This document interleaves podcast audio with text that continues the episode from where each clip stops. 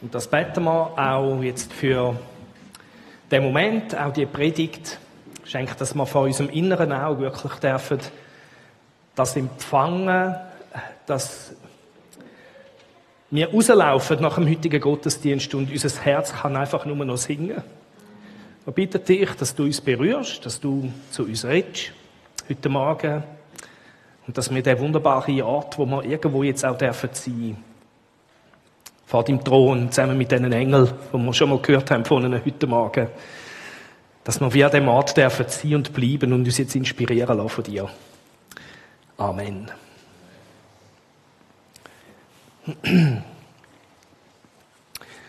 Wir sind bei echt oder fake und kommen heute zu einem Text, wo irritierend, spannend und skandalös ist. Und mein Chef hat ja letzten Sonntag da predigt und hat behauptet, wir hätten ihm den schwierigsten Text gegeben vom Kolosserbrief. Er hat nicht recht. Das heute ist der schwierigste Text. Und ohne groß jetzt um den heißen Brei umzureden, wir lesen den einfach einmal. Ihr Frauen ordnet euch euren Männern unter. Wie sich's gebührt in dem Herrn. Wie geht's euch? Ihr Männer liebt eure Frauen und seid nicht bitter gegen sie. Wie geht's euch? Ihr Kinder seid gehorsam den Eltern. Wo sind Kinder? Nein, du Fufi. Seid gehorsam den Eltern in allen Dingen, denn das ist wohlgefällig in dem Herrn. Ihr Väter kränkt eure Kinder nicht, auf dass sie nicht verzagen.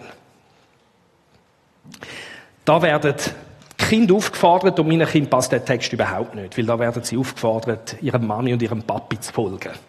Wir als Eltern finden den Text an dem Punkt noch gut. Endlich sagt es wieder mal jemand. Die Kinder sollten folgen, oder? Jetzt, wir Männer werden mehr angesprochen als alle anderen da innen. Heißt das, dass wir Männer ein besonderer Problemfall sind? Ja, nun, ich weiß es nicht. Auf jeden Fall da, wo wir aufgefordert werden dazu, unsere Frauen zu lieben, unsere Kinder zu fest zu reizen, das ist einigermaßen im grünen Bereich. Das ist so da, was man so sagt, der Mann heutzutage. Heute, normal, wir werden nachher sehen, damals ist die Aufforderung an die Männer ein absoluter Skandal gewesen. Das werden wir noch sehen. Für unsere heutige Zeit aber ist skandalöse in dem Text der allererste Satz. Ihr Frauen ordnet euch euren Männern unter, wie es sich gebührt in dem Herrn. Und wenn du als Frau da bist, dann haut dich das vielleicht wirklich gerade sofort aufs Bänkchen. Du sagst, Paulus, her mit dir, du sitzt jetzt neben mir auf das Bänkchen, ich habe noch ein Wörtchen mit dir zu reden. Aus was für einem Jahrhundert, aus was für einem Jahrtausend bist denn du? Äh, du schreibst so einen Text, wir Frauen uns sollen, sollen uns unseren Männern unterordnen, du schreibst das als Mann. Du schreibst das in einer Gesellschaft, die patriarchal war, geht eigentlich noch. So ein Text ist ein Text, der einfach zu weiteren Missbrauch der Frauen führt in unserer Zeit. Paulus, das hättest du nicht schreiben, so einen Text, wo man reinigen, muss man in runden Ordner, in Kübel der Geschichte ähm, liefern. Das ist vielleicht deine Reaktion, wenn du so etwas hörst. Und du hast eine ziemliche Auseinandersetzung auf dem Bänkchen mit dem Paulus. Es kann aber sein, dass du ein Mann bist und du kommst klammheimlich von der anderen Seite her zu dem Gespräch an. Deine Frau sitzt dort und ist jetzt am Schnurren mit dem Paulus und am Argumentieren und du sitzt nebenan und du flüsterst dem Paulus, Paulus, bin ich froh, hast du es geschrieben. Endlich habe ich etwas in der Hand, um wieder ein bisschen Autorität daheim zu bekommen. Da wirst du natürlich nie zugeben, da innen. Aber das ist auch, was du eigentlich empfindest. Wir merken, der Text hat es in sich. Der Text da reagiert man aus ganz unterschiedlichen Grund, Gründen ganz unterschiedlich drauf. Und ich habe das Wort patriarchal gebraucht. Das ist tatsächlich ein Text, wo von einem Mann geschrieben worden ist. Ach Schreck. Vor 2000 Jahren. In einer Zeit, wo die Gesellschaft völlig anders funktioniert hat als unsere heutige Gesellschaft. Äh, das Wort Patriarchat ist eines, was sehr viel genannt wird in unserer Zeit. Und darum will ich es definieren. Äh, vielleicht hörst du das Wort auch viel. Das ist eine Gesellschaftsform, die von Vätern und Männern prägt, kontrolliert und repräsentiert wird. Das ist eine Gesellschaftsform, wo Männer vorherrschend sind. Und ich habe verschiedenste Fachleute gelesen, die meisten sagen, die damalige Gesellschaft, vor allem jetzt die römische und die griechische heidnische Welt, also außerhalb vom Judentum und Christentum, äh, die heidnische Antike, die ist zu 100 Prozent, nein, zu 150 Prozent patriarchal. Alles ist Patriarchat. Äh, ich habe den leislichen Verdacht, wir werden in ein paar Jahren oder Jahrzehnten Leute hören, die sagen, hm, ganz so schlimm ist es nicht gewesen. Die Frauen haben mehr bedeutet, als wir heute im Moment zugeben damals. Aber es stimmt, die große Tendenz ist das. Und ich möchte euch zwei Beispiele geben. Das sind zwei Beispiele, wo ich auch schon eine gebracht habe im Gottesdienst. Wir müssen die einfach nochmal hören als Hintergrund für unseren Text. Die antike Welt außerhalb von Israel und vom Christentum hat ein doppelwürdiges Denken gehabt gegenüber Männer und Frauen. Die Männer sind sehr viel höher gestellt als die Frauen. Ich zeige euch den Aristoteles. Wer kennt Aristoteles? Schon mal gehört? Einfach ganz wichtiger Mann irgendwie, oder? Ähm, einer von der einflussreichsten, wirklich brillantesten Philosophen. Und er hat eine starke Prägung gehabt, wie überhaupt Philosophen auf die griechisch-römische Kultur. Und er sagt über Mann und Frau äh, Folgendes. Der Mann ist naturgemäß der Frau überlegen. Der eine herrscht, der andere wird beherrscht. Dieses Prinzip gilt notwendigerweise in der gesamten Menschheit. Also, liebe Frauen, für was sind ihr da? Was ist eure Rolle im Leben? Beherrscht werden. Von wem? Von den Männern. Das ist die Sicht vom Aristoteles. Jetzt, ihr könnt euch wehren. Tatsache aber ist, wir sind stärker, wir beherrschen euch. Und so organisieren wir auch unsere Gesellschaft und unsere Beziehungen und unsere Ehen. Ihr seid von eurem Wesen her schlicht den Männern unterlegen. Darum müsst ihr beherrscht werden. Wenn wir euch nicht würden beherrschen, das ist denken, dann würde Chaos ausbrechen. Es wäre wirklich eine Katastrophe, wenn ihr würdet herrschen. Dann würde die Welt aus der Fuge geraten. Okay? Jetzt, stell dir vor, du bist eine Frau in der damaligen Zeit und du glaubst das. Das bist du. Das, du hast das jetzt mit der Muttermilch wirklich aufgenommen. Wie geht's da? Da wird vom Wesen von der Frau geredet, also wirklich als ein universelles Prinzip. Von allen Frauen, in allen Kulturen, zu allen Zeiten, auch heute. Okay? Jetzt, der Ziehvater, der Platon, das ist der, einer der prägenden Figuren im Leben von Aristoteles, er hat sich dann auch noch wegentwickelt von ihm, aber der hat das ähnlich gesehen. Und er sagt, von den Männern, die in die Welt kamen, kann man mit Vernunft davon ausgehen, dass die Feigen und Ungerechten in das Wesen von Frauen verwandelt wurden in der zweiten Generation. Liebe Frauen, was sind da? Feige Männer. Ungerechte Männer.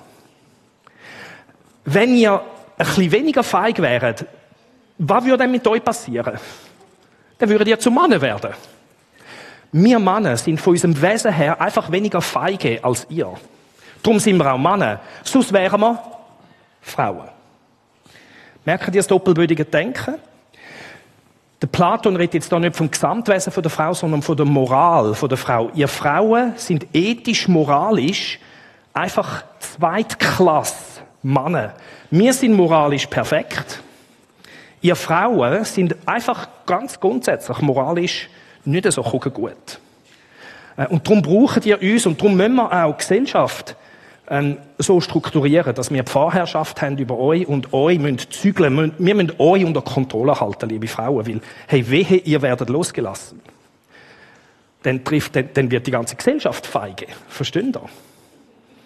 Merkt ihr das doppelbödige Denken jetzt, liebe Frauen? Wenn ihr in dieser Zeit gelebt hättet und das glauben würdet, wie geht's euch?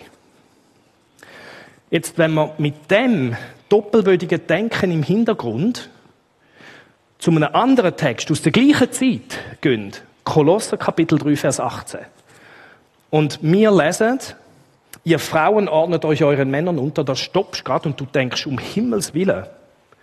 Da sagt die Bibel genau das gleiche wie der Aristoteles und der Platon.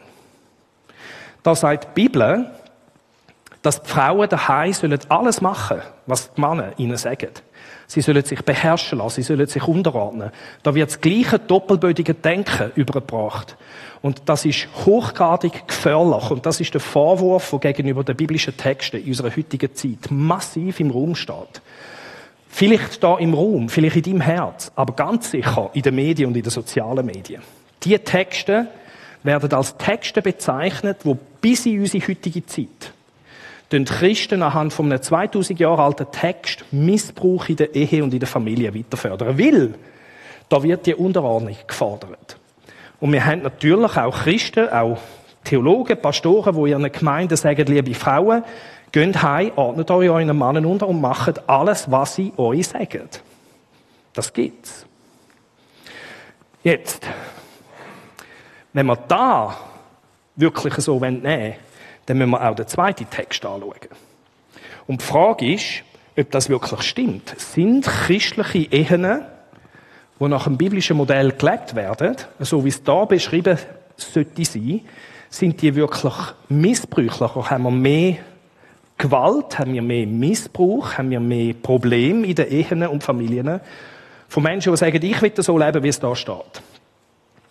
Nancy Pearcey beschäftigt sich stark mit dieser Frage. Das ist eine Professorin, die ein Buch geschrieben hat, The Toxic War on Masculinity.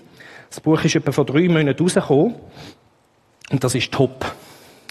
Äh, sie tut unter anderem säkulare Studien zur Hand nehmen, um zu schauen, wie ist der Missbrauch in verschiedensten Gruppen so im Durchschnitt. Das stimmt nie für alle immer, aber wie geht es in diesen verschiedenen Gruppen? Und sie beschäftigen sich auch stark in dieser Studie mit Christen. Mit Leuten, die sich Christen nennen, wie sieht es in ihren Nähen aus? Weil der Vorwurf ist ganz klar im Raum, dass da mehr Missbrauch stattfindet, mehr Gewalt. Und äh, ihr habt drei Abschnitte, die ich euch vorlesen. Das habt ihr auf euren Zettel, auf der zweiten Seite. Weil es lohnt sich, das einmal zu hören, was sie sagt, aufgrund der Studien. Also da gibt es den Vorwurf, wo im Raum ist. Die Bibel fördert missbräuchliche Ehen. Das Problem ist, sagt Nancy Pearcey, dass diese Vorwürfe die Daten aus den Sozialwissenschaften ignorieren. Als Soziologen empirische Studien durchführten, fanden sie heraus, dass Männer, die sich als Christen bezeichnen, sich in zwei verschiedene Gruppen aufteilen. Die eine Gruppe besteht aus religiös gläubigen Männern, die mindestens dreimal im Monat in die Kirche gehen. Diese Männer erschüttern die negativen Stereotypen. Sie sind liebevoller zu ihren Frauen und engagieren sich emotional mehr für ihre Kinder als jede andere Gruppe in der Gesellschaft. Sie lassen sich am seltensten scheiden und haben die niedrigste Rate an häuslicher Gewalt und Missbrauch. Die andere Gruppe, die nominell christlichen Familienväter, entsprechen voll den negativen Stereotypen. Sie verbringen weniger Zeit mit ihren Kindern, sei es bei der Erziehung oder bei, den, bei gemeinsamen Aktivitäten. Ihre Ehefrauen berichten über ein deutlich geringeres Maß an Glück und ihre Ehen sind weit weniger stabil. Während bei aktiven christlichen Männern, könnte man da schreiben, die Wahrscheinlichkeit, dass sie sich scheiden lassen, um 35 Prozent geringer ist als bei säkularen Männern, ist die Wahrscheinlichkeit, dass nominelle Christen sich scheiden lassen, um 20 Prozent höher als bei säkularen Männern. Und schließlich der eigentliche Clou. Während engagierte kirchliche Paare die niedrigste Gewaltrate aller Gruppen aufweisen, 2,8 Prozent, berichten nominelle über die höchste aller Gruppen, 7,2 Prozent. Sogar höher als bei Paaren ohne christlichen Hintergrund. Das ist schon mal spannend. Was sagt Nancy Pearcey? Sie sagt, es ist wichtig, dass wir häufig genug in der Kirche sind, dass wir verstehen, was die Begriff bedeutet, wie Unterordnung oder an einer anderen Stelle heißt der Mann ist das Haupt der Frau. Ja, was heißt das? Und das Problem ist, dass wenn du dich Christ nennst, aber du bist nie in der Kirche, du kommst vielleicht homöopathische Dosen über von diesen Wörtern. Du bist vielleicht heute da oder schaust online zu und du hörst nur einmal, aha, die Frau soll sich unterordnen, aber du nimmst dir Zeit nicht, zum verstehen, wie die Bibel da meint. Dann gehst du heim und sagst, Frau, du musst dich mir unterordnen. Du musst alles machen, was ich von dir möchte. Und dann ist die Chance von einem Missbrauch sogar im Namen Gottes, verstehen ihr? Religiös noch verhärtet und begründet ist noch viel größer. Die Umkehrseite von dem Ganzen ist aber, dass wenn du kommst und häufig genug da bist, zum verstehen, was der Text wirklich meint, dann dann ist die Chance viel größer, dass du eine glücklichere Ehe hast, als du sie hättest, wenn du nicht häufig da wärst. Verstehst du? Jetzt, das sind statistische Durchschnittswerte. Es kann sein, dass deine Ehe da nicht ganz hineinpasst in das Modell, das da gezeichnet wird. Aber von der grossen Entwicklungen her kann dir eigentlich nichts Besseres passieren, als häufig in die Kirche zu kommen und dir Zeit zu nehmen, zu verstehen, was die Bibel mit diesen Worten meint. Sonst definierst du es selber und wirst eher missbräuchlich. Und es das bedeutet, dass wenn du Single bist und du suchst einen Ehepartner, dann ist die Wahrscheinlichkeit, dass du jemanden findest, der dich eher noch glücklich macht, in der Kirche am grössten. Oder? Einfach nicht nur an Weihnachten kommen, bitte. Wo alle anderen Nominellen auch noch auftauchen. Nein, komm dann und lerne die Leute kennen, die sich wirklich befassen mit der Bibel. Okay? Also das ist eigentlich ein cooler Ort. Und wenn wir jetzt das lesen, ihr Männer liebt eure Frauen und seid nicht bitter gegen sie, sehen wir da etwas, wo niemals von einem Platon oder von einem Aristoteles wird kommen. Der Aristoteles und der Platon hätten nie so etwas gesagt. Und da sehen wir, dass von den Männern etwas gefordert wird, wo total skandalös war. Jetzt die Männer, die das gelesen haben in der Antike, die haben gesagt, Paulus, was hast denn du geraucht heute Morgen, wo du das gelesen, wo du das geschrieben hast? Das ist komplett revolutionär, was da steht und von den Männern gefordert wird. Ich soll meine Frau lieben? Meine Frau ist doch da zu machen, was ich möchte. Hey, Männer, die haben dürfen ihre Sklaven zu Tod prügeln, ohne dass sie rechtlich äh, Konsequenzen hatten. Sie dürfen ihre Kinder körperlich züchtigen, wie es ihnen passt hat. Keine rechtliche Konsequenz. Sie dürfen ihre Frauen brauchen, für was auch immer sie wollen. Es ist wirklich eine krasse Zeit gewesen. Und dann kommt so ein Döckel wie der Paulus und sagt, ihr Männer, als Christen, erwarten wir, dass ihr eure Ehefrauen liebt und nicht bitter werden gegen sie. Das ist komplett revolutionär gewesen. Eine riesige Konfrontation von der Mannenwelt, die wir da haben. Das ist ein sehr ein angriffiger Text, den wir da haben. Für uns ist es logisch, damals skandalös. Also da konfrontiert der Paulus ähm, Männer was denken da? Wie ist das für die Frauen gewesen? Jetzt nochmal die Frage an eure Frauen. Hättet ihr lieber einen Heid oder einen Christ, der so lebt, heiraten? Die Antwort ist relativ einfach. Die Frauen haben die christlichen Männer wollen. Und in den ersten Jahrzehnten und ein paar Jahrhunderten vom Christentum haben wir eine Situation, dass viel mehr Frauen zum Glauben kommen. Und wir verstehen jetzt vielleicht auch, warum. Es sind mehr Frauen zum Glauben gekommen. Warum? Weil die Männer, die Christen sind, das sind einfach viel interessantere Männer gewesen. Das Evangelium und mit Jesus leben ist interessant gewesen, nicht nur für die Ewigkeit, sondern auch fürs Diesseits, für die Ehe. Eine gute Nachricht gewesen. Also was für die Männer sehr konfrontativ ist, war für die Frauen sehr, sehr attraktiv gewesen. Wir haben das Christentum, wo gleichzeitig konfrontiert und attraktiv ist. In der damaligen Zeit. Und jetzt der nächste Gedanke ist wichtig wenn der Paulus da die Männer ermahnt, nicht so mit ihren Frauen umzugehen, wie der Platon und Aristoteles das vorschlägt. Was denken da? Tut er da etwas ganz anderes machen? Sagt er da etwas, wo ihr könnt, ihr könnt einfach Frauen ihr machen, was eure Männer wollen. Lasst euch bis hin zu missbrauchen. Ganz sicher nicht. Wenn das eine Konfrontation ist von der Mannenwelt, dann haben wir da ganz sicher nicht etwas, wo einfach eine Verstärkung ist von der antiken Doppelbödigkeit von Mann und Frau. Und der Schlüssel, um das zu sehen, sind drei kleine Wörter. Frauen sollen sich den Männern unterordnen in dem Herrn. Nicht im Plato, nicht im Aristoteles, sondern in dem Herrn. Die drei Worte öffnen ein Tor in ein neues Universum muss man wirklich sagen. In eine völlig andere Art von Mann und Frau sein. Jetzt, Es gibt natürlich Theologen und Pastoren, die ihren Gemeinden sagen, schaut, liebe Frauen, sogar der Herr will, dass ihr heimgeht und alles macht, was, der Pfarr, was eure Ehemänner von euch äh, verlangen. Oder? Also ihr, Jesus befiehlt euch, ordnet euch unten, äh, so wie es der Plato und Aristoteles sagt. Ich möchte das sehr hinterfragen. Die Frage ist, was bedeutet in den Herrn? Da müssen wir den Text selber ein bisschen reden. Und wenn wir da schauen, was das heißt in dem Herrn, im, rein schon nur mal im Kolosserbrief, sehen wir ein paar spannende Sachen. Wer ist der Herr?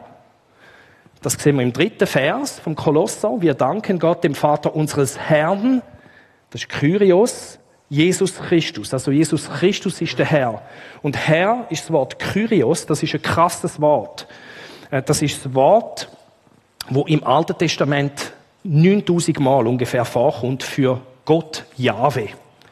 Das Alte Testament ist natürlich auf Hebräisch geschrieben.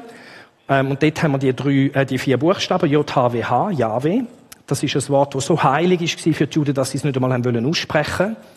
Und in der Übersetzung in eine andere Sprache, ins Griechische, haben die Übersetzer für das Wort, wo überall, wo JHWH steht, haben sie Kyrios geschrieben. Also es ist eigentlich der, der höchste, heiligste Name Gottes. Und Christen sind gekommen und haben gesagt, der Mensch, Jesus, ist Kyrios. Das ist einfach krass. Da, da ist ein Mensch und das ist Gott. Also, wir wissen, wer, wer der Herr ist, das ist der Mensch, Jesus Christus, der Mensch Gott, Jesus Christus. Und weil das so eine krasse Person ist, ist er, Jesus Christus, hervorragend im ganzen Universum. Das ganze Universum wurde durch ihn geschaffen und hat in ihm sein Ziel. Das heißt, alles im Universum, alles im Kosmos findet seinen Sinn irgendwie in dem Jesus. Und du und ich, wir gehören zum Kosmos. Das heißt, dein Sinn, der Sinn von deiner Existenz und der Sinn von deinen Beziehungen findet sich in Jesus Christus. Und drum, wir haben es gesehen miteinander im Verlauf unserer Lektüre vom Kolosserbrief, Kapitel 2, hat uns der Adrian gezeigt, heißt, wie ihr nun angenommen habt den Herrn, da haben wir ihn wieder, Christus so lebt auch in ihm. Das ist die Aufforderung an uns, wo sagen, wir gehören Jesus um unser gesamtes Leben zu reorganisieren.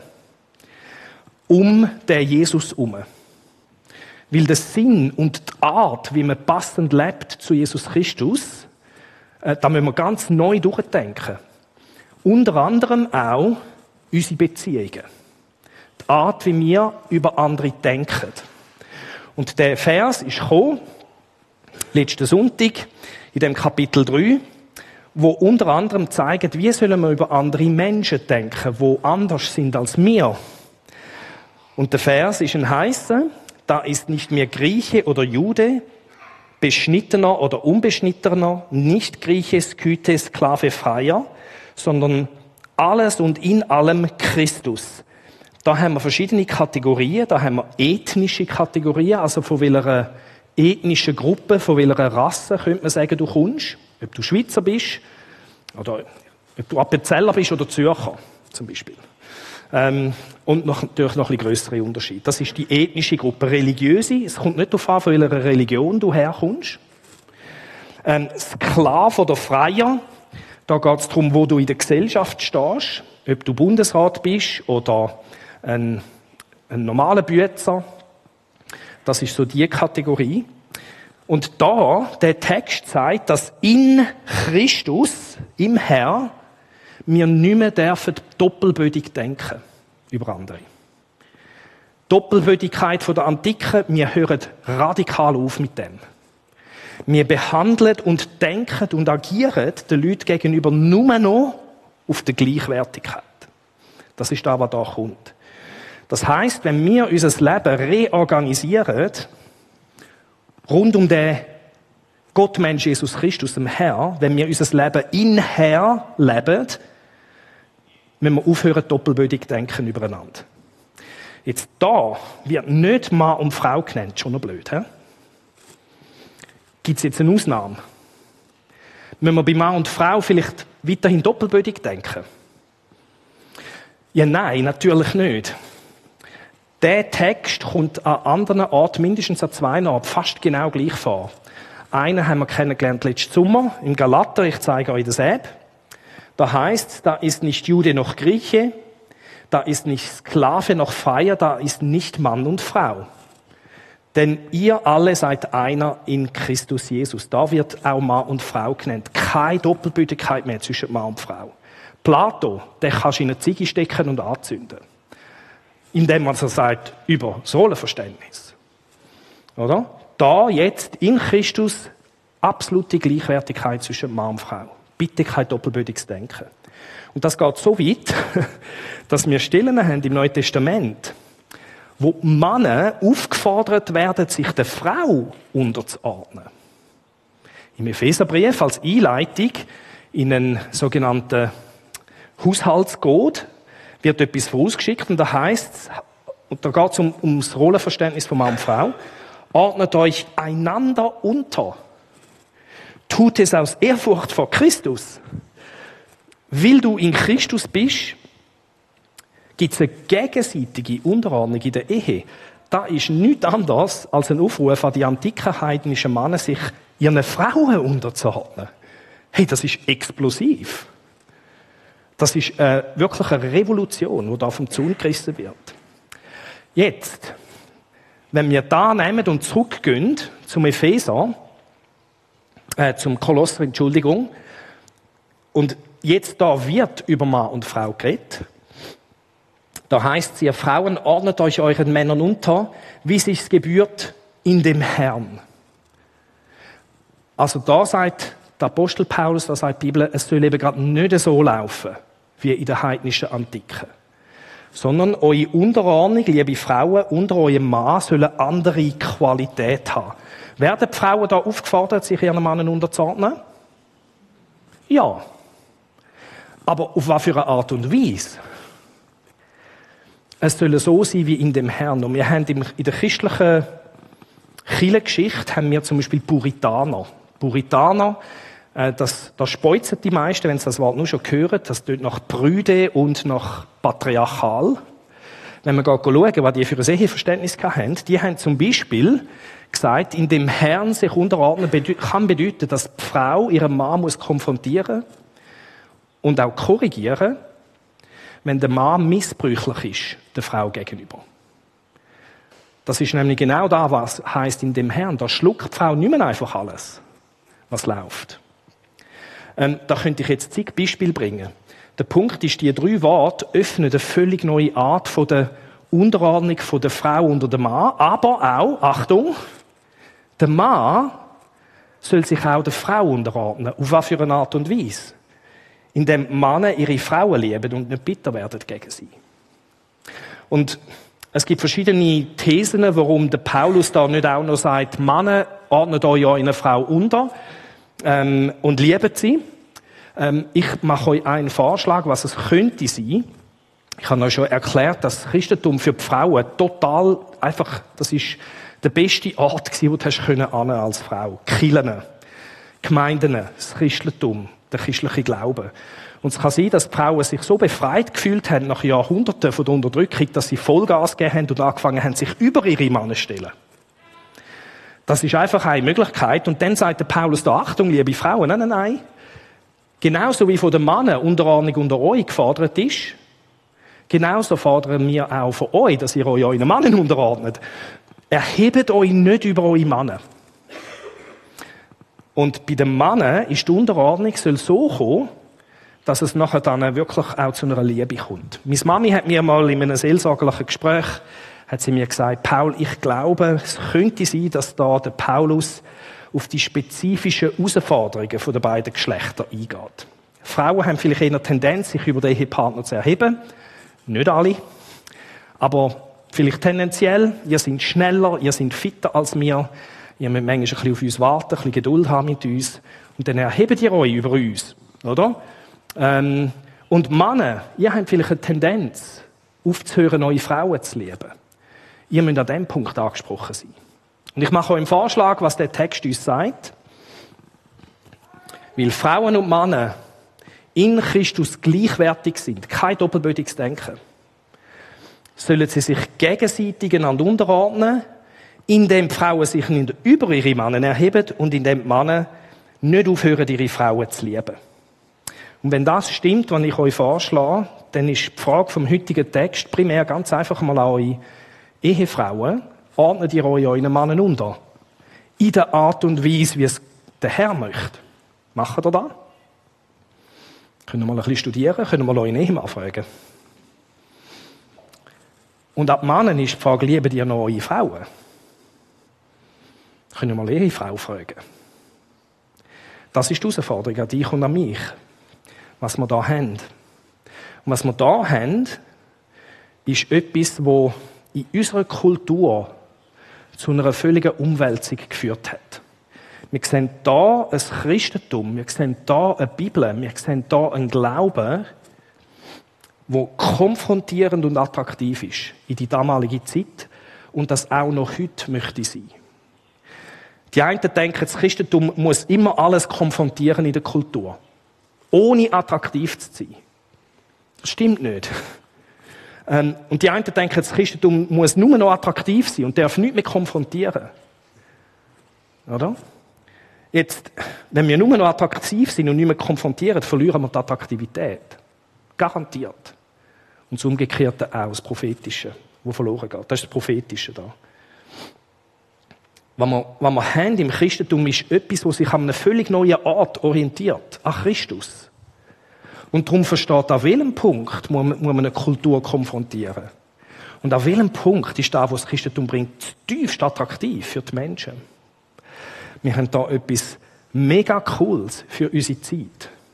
Und das Krasse ist, dass das Zeug aus diesen Texten rauskommt. Ihr Frauen ordnet euch euren Männern unter, wie es gebührt in dem Herrn.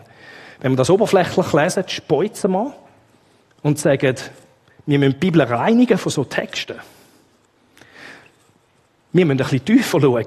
Wir dürfen nicht nur die homöopathische Dosis abbekommen, sondern die volle Dosis.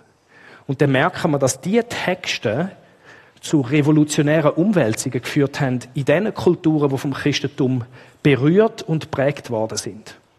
Und ich möchte schließen mit einem Beispiel vom Tom Holland. Den Tom Holland habe ich schon vor ein paar Wochen erwähnt, ein Historiker, wo über das Kommen von der Frauenrecht in der westlichen Welt, also Gleichberechtigung von Mann und Frau, Stimmrecht von Mann und Frau. Es gibt jetzt eine Abstimmung.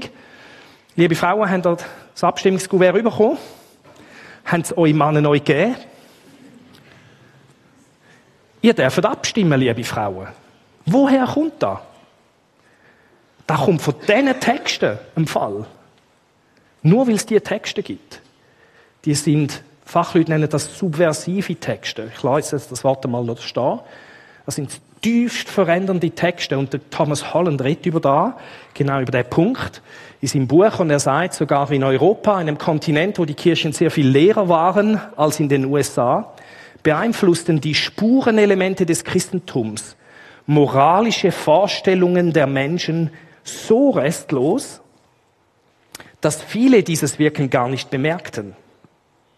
Wie feine Staubpartikel, so fein, dass sie mit bloßem Auge nicht erkennbar sind, wurden diese Spurenelemente, Gleichwertigkeit von Mann und Frau, gleichermaßen von allen eingeatmet, von Gläubigen, von Atheisten und von denen, die sich über Religion überhaupt keine Gedanken machten.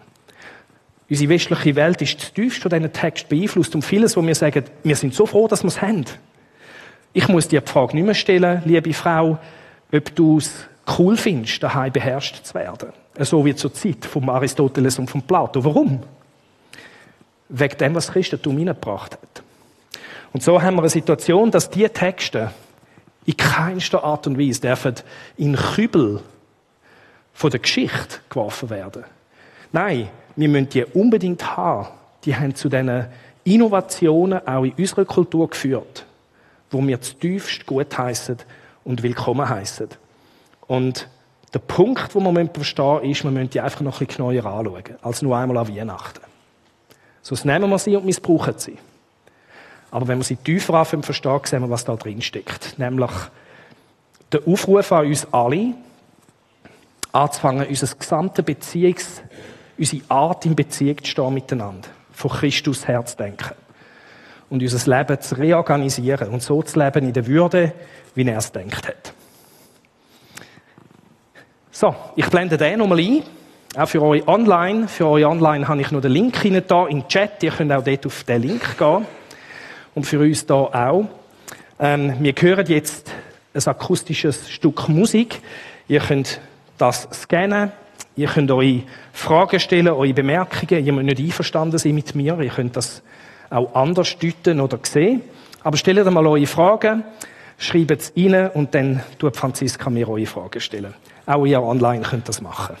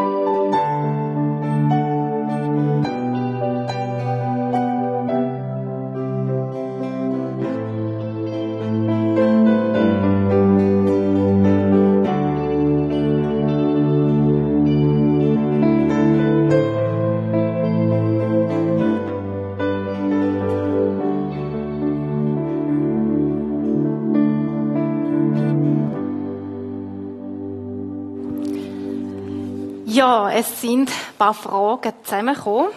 Jetzt, ich muss mich schnell ein bisschen orientieren. Ich möchte nämlich da gerade eine erste Frage stellen, die das Patriarchat nochmal aufnimmt. Das Patriarchat wird ja immer einfach als großer Fehler dargestellt. Bedeutet die angesprochene Unterordnung nicht die Fortführung dessen? Was sagst du da dazu? Mir ist die Frage nicht ganz klar. Wie verstehst du die Frage? Das ist eine gute Frage. genau, also ob die also der erste Teil verstanden. Mhm. Genau, also er fragt, bedeutet die angesprochene Unterordnung, also sprich jetzt der Vers, wo da kommt, ist da nicht einfach eine Weiterführung vom Patriarchat jetzt in dieser Zeit? Die Frage ist, wie ist es jetzt in unserer Zeit? Also ich würde sagen, der Vers ist eine radikale Unterwanderung vom Patriarchat, so wie es verstanden worden ist, äh, in der außerbiblischen Antike. Jetzt, ein interessanter Punkt, den er anspricht, ist, muss denn Hierarchie immer negativ sein? Äh, und wir haben zum Beispiel in der Trinität haben wir ja den Vater, wo irgendwo man könnte sagen, zwar gleichwertig ist wie der Sohn und der Heilige Geist und gleich irgendwie so eine Führungsrolle hat oder eine Art äh, äh hierarchisch höher gestellt ist, könnte man sagen, oder der Sohn unterordnet sich immer dem Vater und das ist eine tiefst gesegnete Art von Beziehung. Das heißt, eine der Probleme, die wir haben, ist, dass durch den Sündenfall Hierarchie sehr missbräuchlich genutzt wird. Aber es gibt vielleicht auch eine Art von Hierarchie, wo sehr segnend ist, wo sehr dienend ist, wo man, wie müsste ich sagen, aus der Gleichwertigkeit ist jemand vielleicht höher gestellt und dient eben gerade. Also es ist immer eine dienende Hierarchie. Und da gibt es, glaube ich, vielleicht Spielraum, über gewisse Sachen zu reden. Ähm, aber die missbräuchliche Art von Hierarchie, die ist real und ich würde sagen, der Text, den wir angeschaut haben, ähm, sagt radikal, so darf es nicht sein. Ja. Mhm. Suche eine Frage, wo, äh, wo ich vorher gerade noch gesehen habe, die ich nicht mehr finde. Ähm, ah, genau über den Vers, also sprich nochmal den Vers an, ob er denn überhaupt noch aktuell ist. Also der, den wir jetzt heute angeschaut genau, haben? Genau, in unserer Zeit, wo sich die Rolle von Mann und Frau in unserer Gesellschaft sehr verändert hat. Ja, der ist sehr aktuell und zwar eben die Gleichwertigkeit von Mann und Frau, ich habe das versucht zum Ausdruck zu bringen, haben wir eben gerade wegsättigen Vers. der begründet es ja auch. Und eine der spannenden Sachen ist, dass das Christentum nicht gekommen ist und gesagt hat, in der Ehe dürfen die Männer machen, was wollen. Und die Frauen müssen folgen.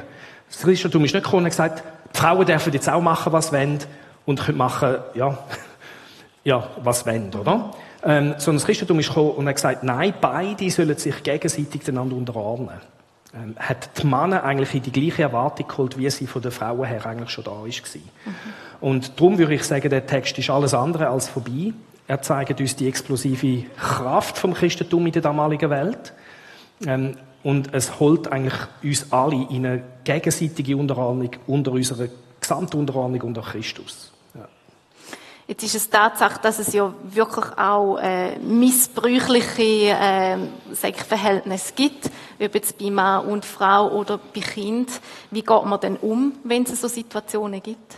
Das wäre eben, also ich würde sagen, es gehört jetzt als ein Beispiel zur Unterordnung von der Frau, dass sie einem Mann nicht duldet, dass er gewisse Sachen macht. Sich einem Mann unterordnen in Christus heißt ihn auch konfrontieren an gewissen Punkten und Hilfe holen, mitunter bis hin zu rausgehen aus dem gemeinsamen Haushalt. Ich würde all das unter der Unterordnung unter Christus ähm, so trainiert tun. Ja, du hast jetzt die Unterordnung erklärt. Was heißt denn das Lieben? Also andersrum, wenn jetzt Männer aufgefordert sind, Frauen zu lieben, wie soll sich das konkret zeigen? Da muss jeder Mann ähm, herausfinden, was, was ist es, was meine Frau braucht. Oder? Ähm, also die Unterordnung wird ähm, vom Mann unter, unter die Frau in Christus wird als eine Art von Hingabe an die Frau, wie Christus sich der Gemeinde hingegeben hat, beschrieben. Das heißt bis hin zum Aufopfern vom eigenen Leben und der eigenen Vorteil. Und da kann jeder Mann muss natürlich herausfinden, was das heißt im konkreten Fall, was braucht meine Frau ähm, und und das geben, auch wenn es ihm viel kostet. Das ist jetzt sehr allgemein ausgesprochen. Äh, da kann man nicht pauschal sagen, aber das wäre eigentlich der Aufruf an die Männer. Ja. Jemand möchte gerne wissen oder sagt, ich finde die gegenseitige Unterordnung schwer, wenn ich als Mann besser über ein jetzt sachliches Thema informiert bin. Ja, wir müssen noch Wie Frau können wir damit umgehen? ist mit der Beurteilung. Ja. also ich glaube, was kann helfen, ist, dass man einander zugesteht, in diesem Bereich führst du.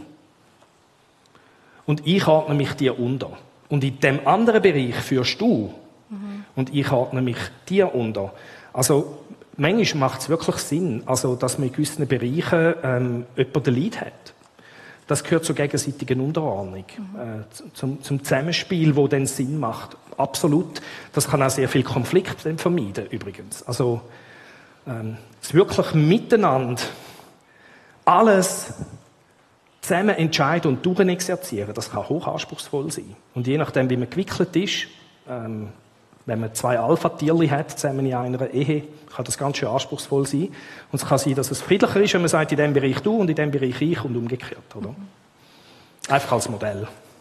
Das ist gut. Ähm, eine letzte Frage, ähm, wo noch so ein bisschen eine allgemeinere Frage ist. Wie erklärst du einem Nichtchristen, dass wir Gottes Wort als Ganzes glauben und es dann doch Widersprüche oder Teile, die nicht mehr gelten, gibt? Das ist natürlich was, eine große Frage. Was hat diese Frage mit unserem heutigen Thema zu tun, möchte ich zurückfragen. Wahrscheinlich ist jetzt genau wieder die Frage dahinter, was gilt jetzt da von dem noch für uns und was nicht, wobei du hast da eigentlich, eigentlich ausführlich gesagt, erklärt. Gilt. Genau. eigentlich. Genau. Ähm, ich sage ja nicht, dass es nicht mehr gilt. Wir müssen es, es gibt andere Sachen, die gelten tatsächlich nicht mehr. Aber dort sagt die Schrift selber, also mhm. Tieropfer müssen wir nicht mehr, zum Beispiel. Mhm. Oder? Und ähm, nur noch Käse essen, zum Beispiel auch nicht mehr, oder? Also, ja. Gut. Danke dir, Paul. Wir Gern können schön. leider nicht auf alle Fragen eingehen, aber wenn es spannend wäre, um jetzt weitermachen.